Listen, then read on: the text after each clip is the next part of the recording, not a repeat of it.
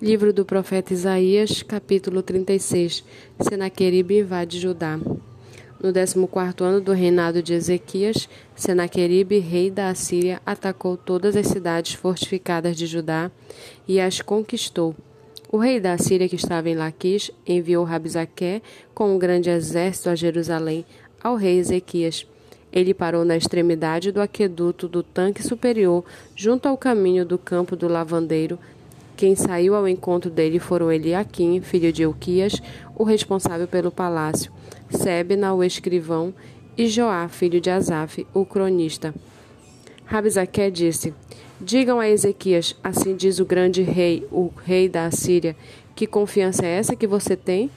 Bem posso dizer que o seu conselho e o seu poder para a guerra são meras palavras. Em quem você está confiando para que se rebele contra mim? Você confia nesse bordão de caniço esmagado que é o Egito? Se alguém se apoiar no caniço, ele vai espetar e furar a mão. Assim é Faraó, rei do Egito, para todos os que nele confiam. Mas se você me diz, confiamos no Senhor nosso Deus, eu pergunto, não é esse aquele cujos lugares altos e altares Ezequias removeu, dizendo a Judá e a Jerusalém que deveriam adorar somente diante do altar em Jerusalém? Agora, pois, comprometa-se com meu senhor, o rei da Síria, e eu lhe darei dois mil cavalos, se você puder achar cavaleiros para montá-los. Como você poderia repelir um oficial do meu senhor, o rei, mesmo que seja um dos menores, e confiar no Egito para obter carros de guerra e cavaleiros? E será que você pensa que, sem o consentimento do Senhor Deus, que eu vim contra esta terra para destruir? Foi o próprio Senhor quem ordenou que eu atacasse essa terra e a destruísse. Então Eliakim, Sebna e Joá disseram a Rabzaqué, Por favor, fale com estes seus servos em aramaico, porque nós o entendemos. Não fale em hebraico aos ouvidos do povo que está sobre a muralha.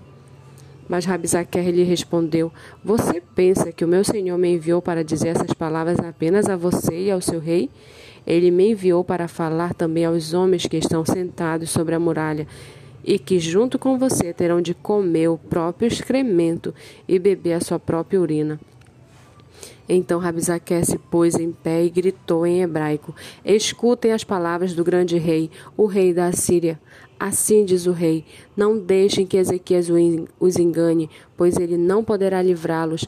Não deixe que Ezequias os leve a confiar no Senhor, dizendo: O Senhor certamente nos livrará, e esta cidade não será entregue nas mãos do rei da Síria. Não dei ouvidos a Ezequias, porque assim diz o rei da Assíria: Façam as pazes comigo e se entregue.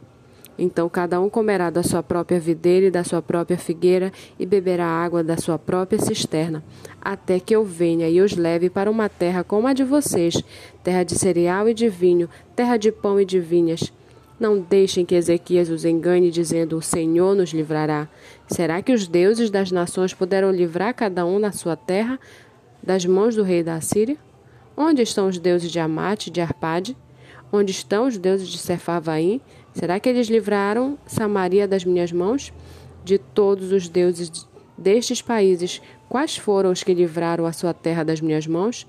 Então, como o Senhor poderá livrar Jerusalém das minhas mãos? Eles, porém, ficaram calados e não lhe responderam palavra, porque assim lhes havia ordenado o rei: não lhe respondam. Então Eliaquim, filho de Uquias, o responsável pelo palácio, e Sebna, o escrivão, e Joá, filho de Asaf, o cronista, voltaram para junto do rei Ezequias com as suas roupas rasgadas e lhe contaram o que Rabzaque tinha dito.